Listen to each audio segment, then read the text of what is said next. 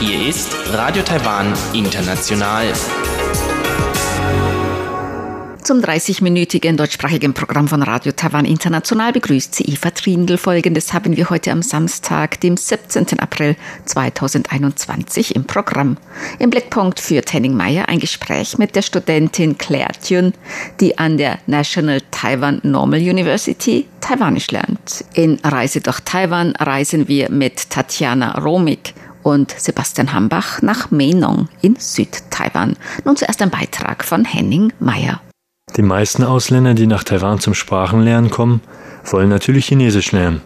Schließlich ist Chinesisch die Amtssprache und außerdem gibt es hier auch noch die traditionellen Schriftzeichen. Es gibt jedoch auch die Möglichkeit, Taiwanisch zu lernen. Und auch wenn die Sprache lange keinen leichten Stand hatte, da die Kuomintang Taiwanisch mit Chinesisch verdrängen wollte, sprechen auch viele, insbesondere ältere Taiwaner, Taiwanisch. Wie schwer ist Taiwanisch? Hilft es, Chinesisch zu können? Und wie steht es um die Sprache heutzutage? Darüber und vieles weitere konnte ich mit Claire Tyun sprechen, die Wurzeln in den USA und Taiwan hat und Taiwanisch an der Sheda lernt. Zunächst wollte ich von Claire wissen, warum sie überhaupt Taiwanisch lernt. Meine Eltern sprechen Taiwanisch, haben dies aber nie mit mir gesprochen. Ich glaube, vielen US-Taiwanern erging es ähnlich. Ihre Eltern haben einfach nicht Taiwanisch mit ihnen gesprochen. Und so war das mit meinen Eltern auch. Als ich klein war, haben meine Eltern immer Taiwanisch gesprochen, wenn sie nicht wollten, dass ich sie verstehe. Mittlerweile kann ich es aber verstehen und ich habe auch viele ältere Verwandte, die Taiwanisch sprechen. Leider kann ich es aber nicht fließend sprechen oder so, wie ich Chinesisch oder Englisch spreche. Ich sage zwar immer, dass ich Taiwanisch kann, aber eben nicht hundertprozentig. Eine Anfängerin bin ich aber eben auch nicht. Deswegen habe ich entschieden, als ich aufgrund der Pandemie aus den USA nach Taiwan kam, richtig Taiwanisch zu lernen. Und in Taiwan Taiwanisch zu lernen ist natürlich am besten. Ich habe dann einem Professor an der SHUDA, der National Normal University, eine E-Mail geschrieben und mache nun einen Kurs für Fortgeschrittene. In one of the intermediate Taiwanese courses, and that's what I'm doing right now. Hilft es, Chinesisch zu können, wenn man Taiwanisch lernen möchte? Und was gibt es für Unterschiede zum Chinesischen?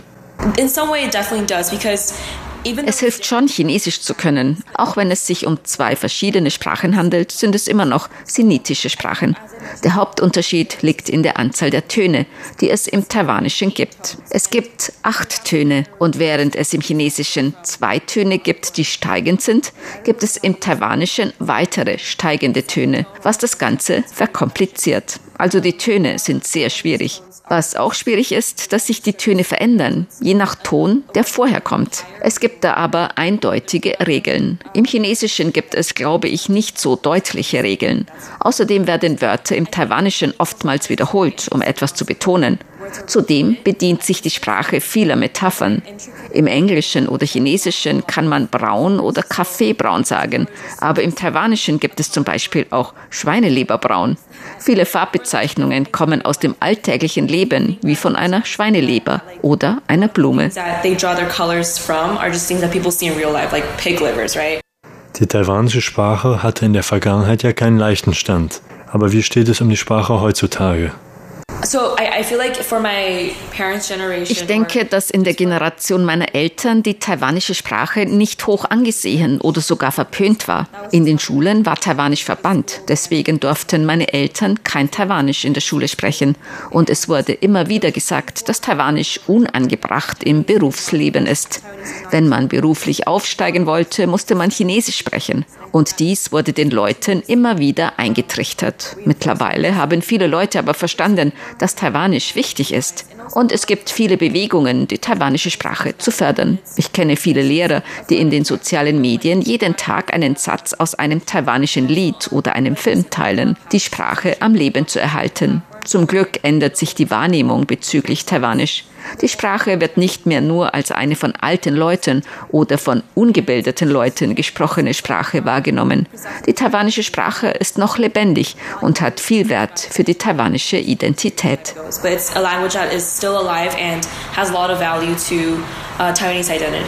Das war ein Beitrag von Henning Meyer.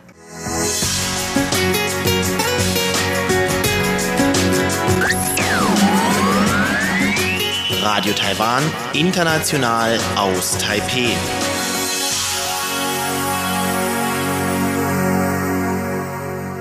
Nun geht es weiter mit Reise durch Taiwan. Tatjana Romig erzählt im Gespräch mit Sebastian Hambach von ihrer Reise nach Menong im Süden Taiwans.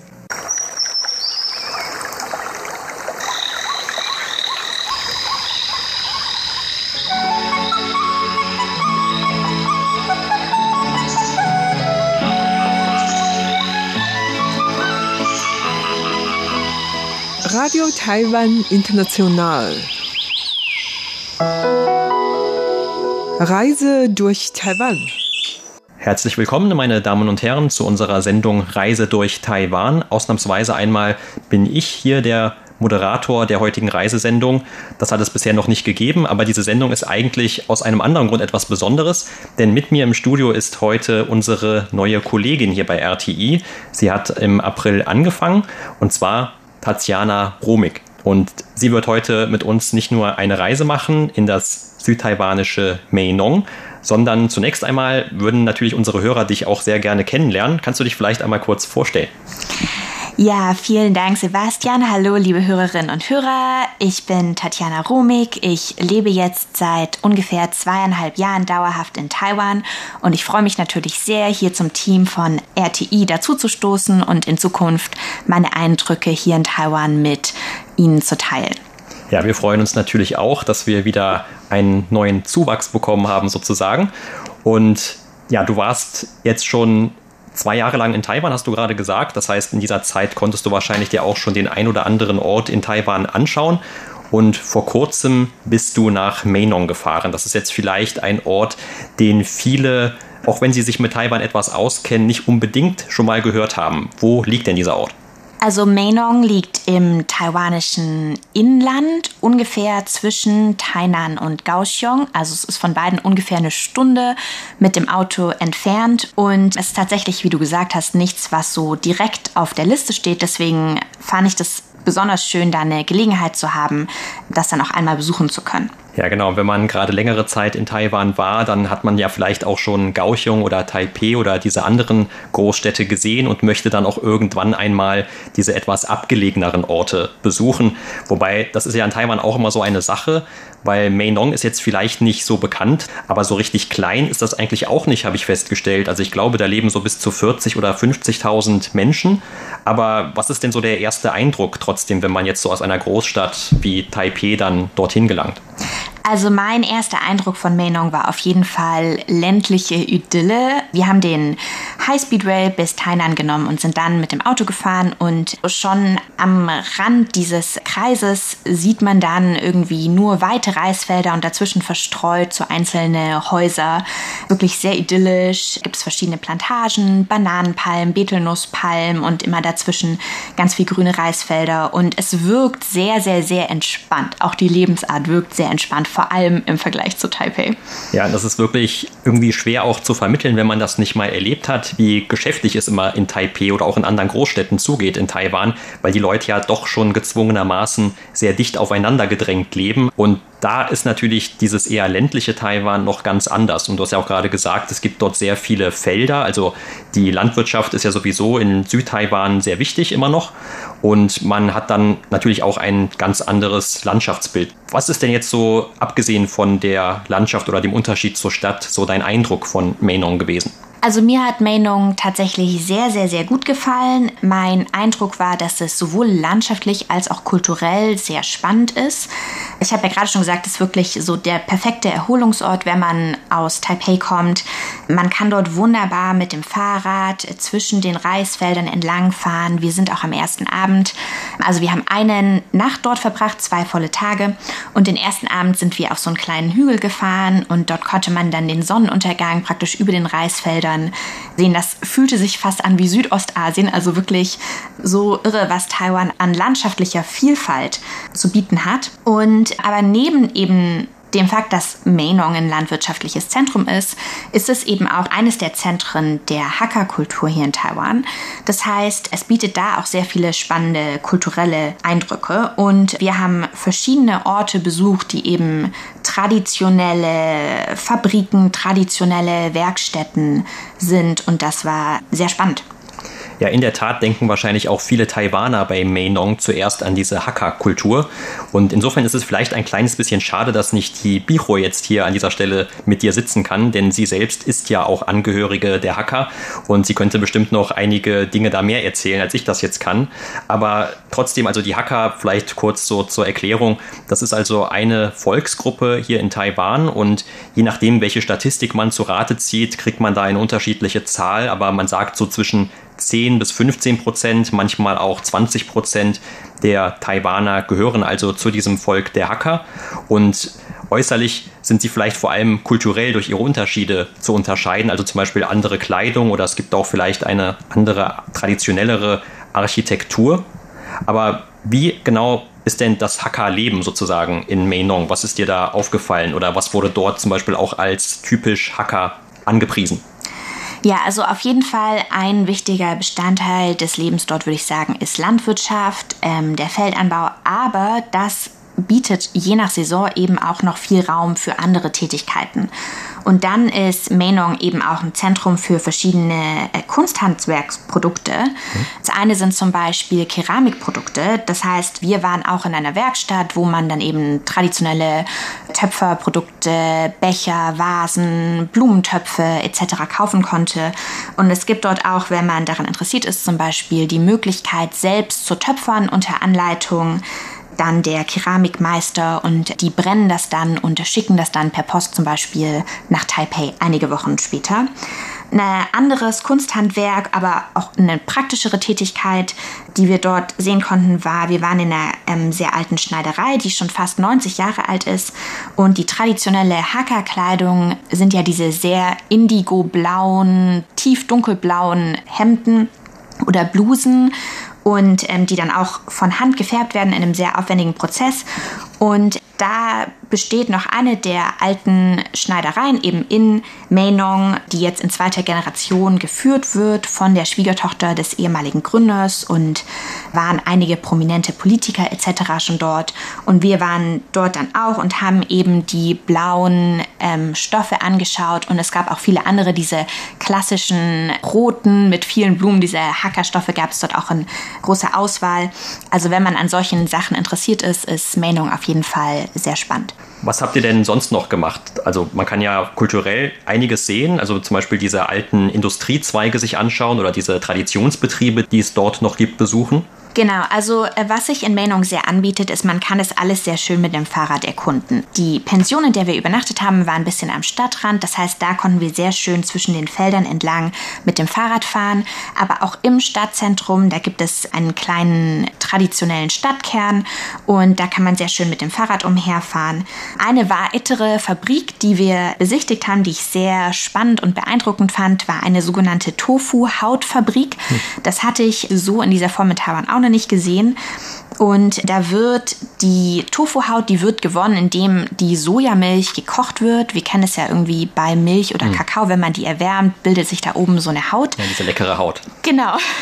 Und die wird dann mit einem Holzstäbchen abgenommen und für drei Tage in der Sonne getrocknet und dann anschließend in Gerichten, zum Beispiel mit Gemüse, verwendet. Und das war tatsächlich sehr spannend, da diese traditionelle Fabrik zu sehen, wo es ganz viele Becken gab, wo eben diese Sojamilch erwärmt wird, dann die Haut abgenommen und dann in der Sonne getrocknet. Und konnte man das dann auch vor Ort probieren? Ja, wir wollten tatsächlich das sehr gerne kaufen, aber die waren schon am frühen Morgen ausverkauft. Also wir haben gehört, dass es die absolute Spezialität dort ist von dieser Fabrik und ja, wir waren zu spät. Hm. Und hatte das auch was damit zu tun, dass es dort besonders viele Touristen gab zu der Zeit oder waren da viele andere Leute so vom Eindruck her, die vielleicht normalerweise nicht unbedingt dort wohnen? Tatsächlich würde ich eigentlich sagen, nein. Also wir sind direkt zwischen zwei Feiertagen hier gereist und dadurch war relativ wenig los, wenig Touristen etc. Ich nehme an, dass jetzt diese Tofu-Fabrik tatsächlich einfach so gut ist, hm. dass sie auch an normalen Tagen schon sehr früh ausverkauft ist. Ja, das kann natürlich auch sein. Also gerade wenn es so um diese Spezialitäten, diese Essensspezialitäten geht, dann sind ja auch die Taiwaner oft ganz schnell. Also das ist immer etwas sehr Interessantes, auch für diese Reisen im eigenen Land. Den Touristen hatte ich vor allem deshalb auch gefragt, weil dadurch, dass ja im Moment immer noch diese weltweite Covid-19-Pandemie ist, also auch in den Reisesendungen kommen wir nicht ganz darum, aber dadurch können natürlich auch die Taiwaner in den letzten Monaten oder schon in über einem Jahr jetzt fast nicht mehr das eigene Land verlassen, aber dafür haben sie in den letzten Monaten auch Taiwan selber wieder für sich entdeckt und anscheinend auch gerade eben eher diese kleineren Orte. Und da hätte ich jetzt gedacht, vielleicht sind ja dann auch gerade in Mainong zu so einer Zeit einige einheimische Touristen noch unterwegs? Ja, also wir haben tatsächlich gerade zu dem Thema mit den Besitzern unseres Minzu, in dem wir übernachtet haben, gesprochen. Und sie haben schon erzählt, dass sie unter den Folgen der Covid-Pandemie und eben den Einreisebeschränkungen leiden und meinten aber, dass das Problem in Mainong so ein bisschen sei, dass es nicht so ein Ausflugsziel ist wie jetzt Ding oder andere, wo man immer, immer wieder hingeht, wenn man an den Strand möchte etc., sondern es ist oft sowas, wo auch Einheimische gehen da einmal hin in zehn Jahren und dann ist es auch wieder gut. Ja, also das ist tatsächlich, kann ich insofern bestätigen, dass ich in meiner ganzen Zeit in Taiwan, also ungefähr auch jetzt etwas über zehn Jahre, nur ein einziges Mal dort gewesen bin und bisher noch nicht die Gelegenheit hatte, dort noch einmal hin zurückzugehen. Es hat sich wahrscheinlich auch einiges geändert. Also ich kann mich noch daran erinnern, damals gab es ein sehr bekanntes Museum und soweit ich weiß, gibt es das auch immer noch dort. Es ist von einem bekannten taiwanischen Autor, der Zhonglihe heißt. Das ist also einer, den man so als einen Hacker-Autor bezeichnet, der also diese Erfahrungen der Hacker vor allem oder das Leben auch gerade vom Land vielleicht hier in Taiwan festgehalten hat und dafür auch bekannt geworden ist. Und einige seiner Werke wurden, soweit ich weiß, auch zum Beispiel verfilmt. Und in diesem Zusammenhang kann man vielleicht dann auch sagen, dass ja viele Prominente in Taiwan auch sich gerne als Hacker bezeichnen oder sagen, dass sie doch irgendwie so eine Zugehörigkeit zu diesem Hackervolk haben. Meistens und vielleicht nicht ganz unzufällig immer zu Wahlkampfzeiten. Also viele Politiker entdecken da immer, dass sie dann doch auch so Hacker-Vorfahren hatten. Und zum Beispiel der heutige Kulturminister Liong, der ist auch nicht nur ein Angehöriger der Hacker, sondern er kommt tatsächlich auch aus diesem Ort Mainong. Hast du denn irgendwelche politischen Fußspuren dort finden können? Nicht so direkt. Allerdings hatte ich zum Beispiel eine sehr interessante Begegnung mit einem Herrn, den wir in einem kleinen Café getroffen haben und der uns erzählt hat, dass er zum Studium in die USA gegangen ist und sehr viele Jahre in den USA gelebt hat und jetzt dann nach der Pension zurückkam. Er ist auch Hacker nach Mainong und er wollte zurückkommen, um eben die Hackerkultur dort stärker zu fördern. Und er meinte aber, dass weiterhin zum Beispiel die Sprachfähigkeiten auch in Mainong in der Muttersprache nicht so gut ausgeprägt sind und er jetzt zum Beispiel Englisch unterrichtet auf Hacker, damit eben auch junge Kinder weiterhin mit der Sprache in Kontakt kommen. Das ist jetzt nicht direkt politisch, aber ja so eine gesellschaftspolitische Dimension, dass Taiwaner auch nachdem sie ihre berufliche Laufbahn im Ausland verbracht haben, zurückkommen, hm. um dann ihre Kultur zu bewahren und zu fördern. Ja, das ist auch so ein Trend aus den letzten Jahren, den man hin und wieder tatsächlich also beobachten konnte, dass auch, ob sie jetzt ins Ausland gegangen sind oder vielleicht auch nur in Taiwan dann eine Zeit lang in den Städten gelebt haben, aber einige junge Taiwaner, die haben tatsächlich so ein bisschen den Drang, wieder in ihre ursprünglichen Heimatorte zurückzukehren, die ja sonst vor allem auch darunter leiden, dass es kaum noch junge Leute dort gibt. Also dass vielleicht für diese auch nicht sehr viele Geschäftsmöglichkeiten dort gibt oder dass sie einfach nicht einen passenden Beruf finden, gerade wenn sie irgendetwas studiert haben, was man vielleicht nicht unbedingt dann irgendwo auf dem Land in Anführungszeichen zur Anwendung bringen kann. Wie waren denn da eure Eindrücke? Gab es da ein großes Miteinander von alt und jung oder war das eher einseitig? Tatsächlich würde ich das sehr bestätigen. Also ich hatte das Gefühl, dass es eine relativ veraltete Gesellschaft dort war und dass es auch einfach nicht viele berufliche Möglichkeiten gibt, außer man baut jetzt auf seinem eigenen Land an oder man ist in einem traditionellen Kunsthandwerk. Aber das waren eben auch größtenteils ältere Leute und auch zum Beispiel die Besitzer unseres Minzu haben erzählt, dass beide ihre Kinder haben dann, der eine in Kaohsiung, der andere in Taipei eben studiert und sind dann in den Städten geblieben und wollen auch nicht zurückkommen und die Farm der Eltern übernehmen. Und das ist natürlich ein Konflikt, weil die sich eben auch sehr verbunden fühlen, gerade zu ihrem Land dort. Aber es einfach für die jungen Leute sehr, sehr, sehr eingeschränkte Möglichkeiten nur gibt, wenn man jetzt nicht den Farmbetrieb der Eltern übernimmt oder vielleicht andere Einkommensquellen findet, wie eben eine kleine Pension oder ein Café, ein Restaurant. Aber auch das ist ja wieder alles eben im Zusammenhang mit der Tourismusindustrie. Ja, genau. Also das habe ich jetzt auch so den Eindruck, dass es also von vielen Leuten dort diese Möglichkeit zumindest jetzt noch gibt, dass sie dann im Tourismus tätig werden zum Beispiel und sich genau. dann speziell an die Besucher auch richten. Und da gibt es aber wahrscheinlich dann auch so ein paar Beispiele, die so ein bisschen vielleicht nicht unbedingt fragwürdig sind, aber das vielleicht nicht jedermanns Sache ist, sagen wir mal. Also es gibt ja in Taiwan oft diese sogenannten Kulturdörfer. Gibt es da auch in Mainong so etwas? Genau, also das gibt es auch in Mainong. Da kann ich tatsächlich nicht so viel darüber berichten. Wir sind da mit dem Fahrrad vorbeigefahren und das wurde zumindest im Internet gelobt, aber es sah auf den ersten Blick etwas zurechtgemacht aus, wenn ich es mal so hm. sagen kann. Und wir haben uns dann entschieden, einfach die Kunsthandwerkstätten, die Fabriken direkt zu besuchen, anstatt eben in diesem kleinen Dorf das zu machen. Aber das ist wohl ein sehr beliebtes Tagesausflugsziel, gerade von Kaohsiung auch für Einheimische. Dann kann man direkt mit dem Bus nach Mainong fahren und eben den Tag dort in diesem kleinen Kulturdorf verbringen. Ja, genau. Also es gibt eigentlich in ganz Taiwan diese, das sind sowieso kleine Freilichtmuseen, aber meistens dann eher so künstliche Reproduktionen von so traditionellen Nachbarschaften zum Beispiel oder von eben diesen alten Dörfern. Und dieses richtige, ursprüngliche Alte, das muss man dann wahrscheinlich schon eher manchmal mit der Lupe suchen. Ja. Aber im Mainong hat man immerhin ja auch noch, wie du eben erzählt hast, so diese Altstadt, zum Beispiel ähm, bekannt sein soll dort auch dieses sogenannte Osttor, also diesen traditionellen chinesischen Siedlungen von früher. Da gab es ja um diese Städte herum auch nicht nur Stadtmauern, sondern auch nach den jeweiligen Himmelsrichtungen diese unterschiedlichen Tore. Aber in Taiwan gibt es eigentlich nur, soweit ich weiß, einen einzigen Ort, wo diese Tore noch alle vollständig sind. Und Mainong gehört nicht dazu, aber da gibt es, wie gesagt, auch dieses sogenannte Osttor. Habt ihr euch sowas auch angeschaut? Genau, also das ist, Mainong ist tatsächlich nicht so groß. Wenn du da mit dem Fahrrad oder mit dem Auto oder zu Fuß unterwegs bist, stolperst du mehr oder weniger über alle Sehenswürdigkeiten. Und ja, das Tor ist gut erhalten und schön, allerdings jetzt auch in der Größe etc. jetzt nicht vergleichbar zu dem, was wir jetzt an Stadttoren zum Beispiel hier in Taipei haben oder dann zum Beispiel in Hangchun, wo noch die komplette Mauer mit den Stadttoren besteht. Und du hast jetzt schon ein paar Mal erzählt, dass ihr vor allem mit dem Fahrrad unterwegs wart. Wart ihr dann vor allem innerhalb von dieser Stadt und habt euch dort diese unterschiedlichen Punkte angeschaut oder seid ihr auch ein bisschen durch die weitere Umgebung gefahren? Also unser Minzu, wo wir übernachtet haben, war tatsächlich eher etwas außerhalb, so eine Viertelstunde mit dem Auto außerhalb von Mainong, also der, der Stadt selbst.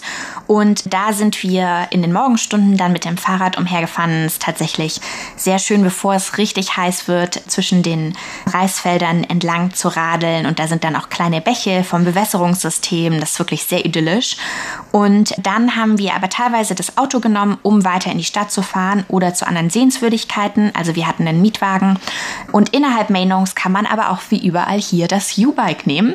Das haben wir dann auch gemacht. Also das U-Bike, wie es das hier auch in Taipei gibt, dieses Fahrradverleihsystem. Genau, also das 2.0-System sogar schon. Ah, okay, das heißt, man kann dann auch zum Beispiel diese aufladbare EasyCard benutzen oder eine andere Karte? Genau, genau. Also du kannst deine ganz normale aufladbare EasyCard verwenden oder manche haben ja auch eine Kreditkarte mit EasyCard-Funktion und dann eben auch in Mainong problemlos die Fahrräder mieten. Das ist inzwischen sehr bequem. Ja, also das ist wirklich auch erstaunlich, was sich da in den letzten Jahren getan hat in Taiwan, wie das Reisen immer bequemer wird, weil diese Systeme miteinander integriert werden. Auf jeden Fall. Und man kann zum Beispiel auch mit seiner Bahnkarte aus Taipei in Kaohsiung fahren und ja. so weiter. Also das ist wirklich ein, das heizt natürlich dann auch noch einmal diesen Inlandstourismus etwas an, vielleicht gerade jetzt zu dieser Zeit.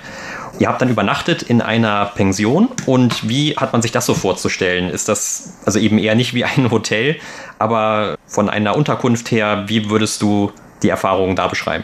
Ich würde sagen, die Erfahrung war sehr gut. Das ist wirklich sowas, was wir in Deutschland unter einer Pension verstehen.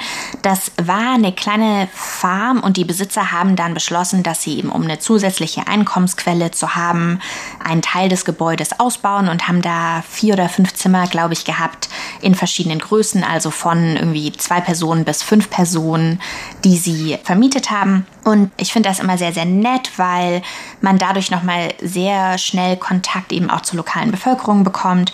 Und die haben uns dann einiges erzählt über ihr Leben dort, ähm, haben uns Tipps gegeben für das Umland, haben uns eben berichtet von ihren Kindern, die eben, wie sie finden, traurigerweise in den Städten leben, darüber, wie der regionale Tourismus dort funktioniert, etc. etc. Und haben natürlich auch traditionelles Frühstück angeboten mit Nudelsuppe etc. Und ja, das war sehr schön. Ja, das ist natürlich auch dann ein sehr, sehr wichtiges Thema für den taiwanischen Tourismus insgesamt. Also immer, welche Delikatessen gibt es vor Ort? Und man sagt dann auch im Chinesischen zum Beispiel, also welche Ming-Chan gibt es immer? Und jeder Ort ist eigentlich für irgendetwas Besonderes bekannt. Was war denn dein Eindruck oder was hat man dir vielleicht gesagt? Wofür ist Meinong besonders interessant? Für welche Delikatesse? Also Mainong ist eben dadurch, dass es ein Hackerzentrum ist, gibt es da viele traditionelle Hackergerichte. Das eine, ich hatte ja vorhin schon erzählt, dass wir bei dieser Tofu-Hautfabrik waren. Also das ist insbesondere in Mainong eine Spezialität. Das wird dann oft mit Staudensellerie gemeinsam angebraten und es hat so einen sehr leichten, feinen Tofu-Geschmack, wirklich ein sehr eleganter Geschmack eigentlich. Und dann das andere, was sehr berühmt ist in Meinong, ist Ban Tiao. Das sind sowas wie etwas dickere Reisnudeln, würde ich sagen, die etwas viereckiger sind mhm. und die diese Konsistenz in, was hier in Taiwan sehr beliebt ist, QQ sagt man. Mhm. Also so im Deutschen würde man vermutlich sagen, es ist elastisch oder etwas gummiartig. Und diese Nudeln haben eben diese Eigenschaft und sind sehr, sehr lecker, zum Beispiel auch in der Suppe oder gebraten. Und da gibt es ganz, ganz viele Lokale, die sich eben auf diese besonderen Reisnudeln spezialisiert haben. Und das sieht man dann an großen Schildern auf der Straße, dass eben das Restaurant das jetzt anbietet. Ja, und bei Hakka, da denken viele dann auch an eine besondere Teeart, nämlich diesen sogenannten Lei Cha. Also das ist eigentlich ein Tee, der zusammen mit Erdnüssen und Sesam gemischt wird und dann gestampft wird, also das Pulver. Und man hat dann dieses Pulver, das man mit Wasser aufgießt und kann dann diesen Tee trinken. Habt ihr das auch probiert? Nee, haben wir dieses Mal tatsächlich nicht. Ich habe das aber schon ein paar Mal hier in Taipei getrunken und finde es sehr lecker. Also auf jeden Fall kann man einige unterschiedliche Sachen auch noch probieren und hat dann auch noch ein paar Erlebnisse für den eigenen Gaumen vielleicht. Und zum Abschluss wollte ich dann noch von dir wissen, weil jetzt seid ihr ja dann im Frühling dorthin gereist und ich habe in einem Reiseführer sogar gelesen, dass vielleicht der Winter eigentlich die bessere Zeit ist, weil es dann warm, also noch nicht zu heiß, aber trocken sei. Und diese Trockenheit, das ist ja jetzt aus einem ganz anderen Grund gerade ein großes Thema in Taiwan und vor allem Mittel- und Südtaiwan sind von dieser anhaltenden Dürre sehr betroffen. Habt ihr davon auch irgendwas mitbekommen? Ja, das ist tatsächlich sehr spannend. Also in Mainong selbst hat man das nicht so stark mitbekommen, weil die ein eigenes Bewässerungssystem haben. Wir sind dann aber mit dem Auto noch weiter südlich gefahren und da ist es wirklich, man überquert mehr oder weniger die Kreisgrenze und sieht sofort, wie trocken es ist. Und die Flüsse, die man überquert, sind alle ausgetrocknet, ist alles staubig etc. Also Mainong ist davon eben durch das Bewässerungssystem weniger stark betroffen, aber natürlich eben, weil auch die Landwirtschaft dort am Laufen gehalten werden muss, wird eben das Wasser anderswo umgeleitet. Aber es hat jetzt nicht unbedingt eurem eigenen Reiseerlebnis einen Abbruch getan, in Mainong zumindest. Nee, das, also ich würde nicht sagen, es hat dem Reiseerlebnis einen Abbruch getan. Ich finde es tatsächlich spannend. Hier in Taipei, finde ich, kriegt man die Trockenheit gar nicht so sehr mit und es dann im Süden tatsächlich zu sehen, wie ernst die Lage ist, finde ich sehr interessant. Eine Sache, die man vielleicht noch sagen muss, die Luftqualität in Mainong war, als wir da waren, nicht sehr gut. Was auch daran liegt, dass Mainong an drei Seiten, glaube ich, von Bergen umgeben ist und die verschmutzte Luft, die vielleicht aus Kaohsiung etc. kommt, da so ein bisschen staut. Und würdest du denn insgesamt eine Reise nach Mainong empfehlen? Ja, auf jeden Fall. Also ich würde sagen, Mainong steht vermutlich nicht auf der Liste desjenigen, der jetzt die erste Reise nach Taiwan macht. Aber gerade für die erfahreneren Taiwan-Reisenden würde ich sagen, ist auf jeden Fall einen Trip wert, ein oder zwei Nächte. Es fühlt sich wirklich so ein bisschen an wie in Südostasien und es ist einfach nochmal so eine andere Seite von Taiwan, die total spannend ist. Jetzt habe ich eigentlich auch noch mal wieder ein bisschen Lust, dort noch einmal hinzufahren, nach Solltest etwas über du. zehn Jahren.